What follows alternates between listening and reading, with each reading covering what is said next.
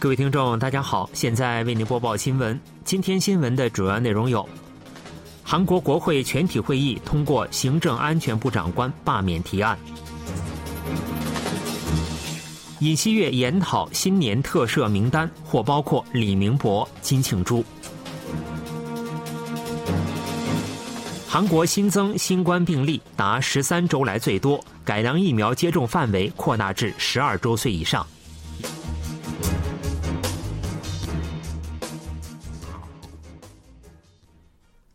韩国在野党发起的行政安全部长官李祥敏的罢免提案，十一日在国会全体会议上获通过。在野党要求罢免李祥敏，旨在就梨泰院踩踏事故进行问责。执政党国民力量党就提案表示抗议，并拒绝参加表决。总统室方面表示没有任何立场，暗示不予接受。在当天国会全体会议上，共同民主党、正义党等在野党一百八十二名议员对提案投赞成票。共同民主党强调，梨泰院事故夺走了一百五十八条生命，必须进行政治和道德上的问责，还敦促尹锡悦总统接受提案。总统室表示，对提案没有正式立场。共同民主党称，若总统拒绝接受此次提案，将经过国政调查发起弹劾。预计在李祥敏的去留问题上，朝野对峙僵局很难轻易化解。韩国梨泰院事故九十七名遇难者的遗属成立遗属协议会，要求查清真相、追究责任。总统道歉。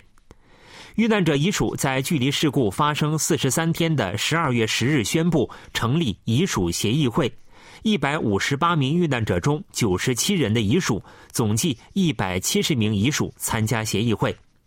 协议会要求就事故问责政府，并对责任人予以严厉处罚。协议会还要求总统道歉，罢免行政安全部长官李祥敏。遗属在现场失声痛哭，部分遗属甚至晕倒在地。协议会还警告称，今后将对针对遇难者的二次伤害采取更积极的行动，并要求政府为遇难者设立悼念空间。协议会将于十六日在梨泰院事故现场举办主题为“请牢记我们的”民众悼念活动。韩国总统尹锡悦考虑于十二月二十八日左右进行新年特赦。特赦对象或包括前总统李明博和庆尚南道前知事金庆洙。总统室高层十日在与 KBS 的通话中表示，法务部已完成选定特赦对象的初步工作，工作人员正在进行总统作出最终决定前的研讨工作。这名高层表示，李明博前总统和金庆洙前知事的确属于考虑对象。由于十二月三十一日和明年一月一日为周末。且考虑到李明博前总统的终止服刑期将于十二月二十七日到期，因此有意见提出在二十八日零时进行特赦。另外，目前正考虑对金庆洙进行不复权特赦，但执政党支持者中反对特赦的意见不少。在野党也有意见认为，若金庆洙获得复权赦免，有可能引起党内分裂。前经济副总理崔炯焕。前青瓦台政务首席秘书田炳宪也可能被列入赦免名单。韩国政府所属未来劳动市场研究会公布了劳动市场改革方案。方案规定，除按周计算加班时间外，还可按月及以上单位进行计算。研究会十二日公布了自今年七月起研讨至今的劳动时间工资体系改革最终建议案。研究会建议。加班时间的计算周期，除现行的一周外，还可按月、季度、半年、年等单位进行计算，以扩大劳资双方的选择裁量权。根据现行劳动基准法，加班时间不得超过一周十二个小时。若按月计算，可加班总时长为五十二小时；按季度计算，则缩短至百分之九十一百四十小时。按季度计算，缩短至百分之八十二百五十小时；按年计算，缩短至百分之七十四百四十小时。研究会表示，若按月及以上单位计算加班时间，则有必要制定劳动者健康权保护方案，确保劳动者在两个工作日之间至少可连续休息十一个小时。以十二日零时为准，韩国新增两万五千六百六十七例新冠确诊病例，较一周前增加两千五百余例。以周一公布的数值为准，是九月十二日以来的最大值。危重病例较前一天增加三十八例，至四百七十八例，连续二十四天超过四百例。在冬季大流行正式开始的情况下，从十二日起，二价疫苗接种对象扩大至十二周岁及以上青少年。接种疫苗为针对奥密克戎变异毒株开发的两种辉瑞二价疫苗。对辉瑞、莫德纳等 mRNA 疫苗过敏者，则可接种诺瓦瓦克斯的基因重组疫苗。防疫部门表示，二价疫苗的安全性与辉瑞一价疫苗相似。不良反应案例中，百分之九十四点三为注射部位周围疼痛等一般症状。防疫部门还决定将冬季集中接种期延长两周，至十二月三十一日，以提高改良疫苗的接种率。据统计，完成冬季补充接种者新增六百八十九人，累计接种率为百分之八点三。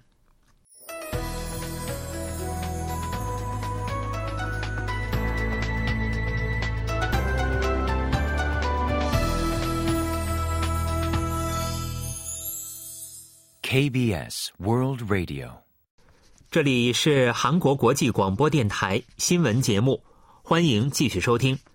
十二月前十天，韩国出口额同比减少超过百分之二十。韩国关税厅十二日表示，十二月一日至十日，韩国出口额为一百五十四亿美元，同比减少四十点四亿美元，减幅为百分之二十点八。这一时期的开工天数为八天，较去年同期少零点五天。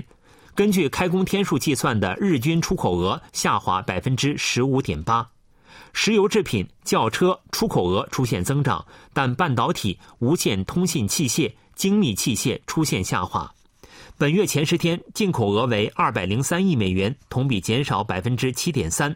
原油、天然气等进口额出现增长，但半导体、机械类、轿车等出现下滑。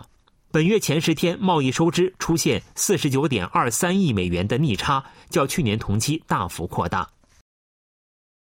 根据统计厅十二日公布的二零二一新婚夫妇统计结果。截至去年十一月一日，最近五年内登记结婚并维持婚姻关系的夫妇为一百一十点一万对，较二零二零年减少八点三万对，减幅为百分之七。初婚和再婚夫妇均出现减少，初婚夫妇减少六点七万对，再婚夫妇减少一点六万对。仅从初婚新婚夫妇来看，夫妇平均年收入为六千四百万韩元，同比增长百分之六点九。其中，双职工夫妇的平均年收入为八千零四十万韩元，是单职工夫妇的一点七倍。百分之五十四点九的初婚新婚夫妇为双职工，较一年前上升二点九个百分点。根据经济活动情况不同，子女人数也呈现差距。百分之五十四点二的初婚新婚夫妇有子女，较前一年减少一点三个百分点。无子女的初婚新婚夫妇占比百分之四十五点八，平均子女数为零点六六人，同比减少零点零二人。仅有百分之四十九点六的双职工夫妇有子女，较单职工夫妇低十点九个百分点。双职工夫妇的平均子女数为零点五九人，较单职工夫妇的子女数少零点一五人。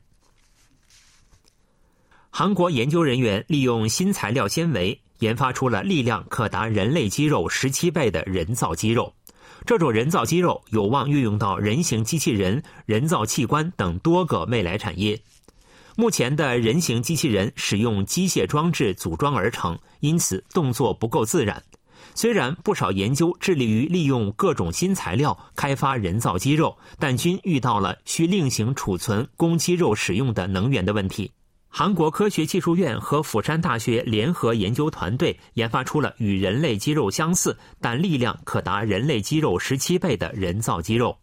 据研究人员解释，这种材料一旦受光受热，排成一列的分子结构便会不规则的收缩，从而产生动作。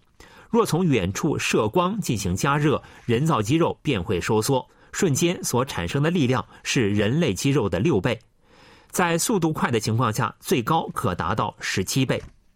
人造肌肉纤维的宽度仅为发丝的两倍，只需一千根便可提起一公斤的哑铃。使用这种材料制造的人造齿货的速度是自然齿货的三倍。研究团队计划将此次研发成功的人造肌肉运用到人形机器人、人造器官等多个领域。新闻为您播送完了，是由于海峰为您播报的，感谢各位收听。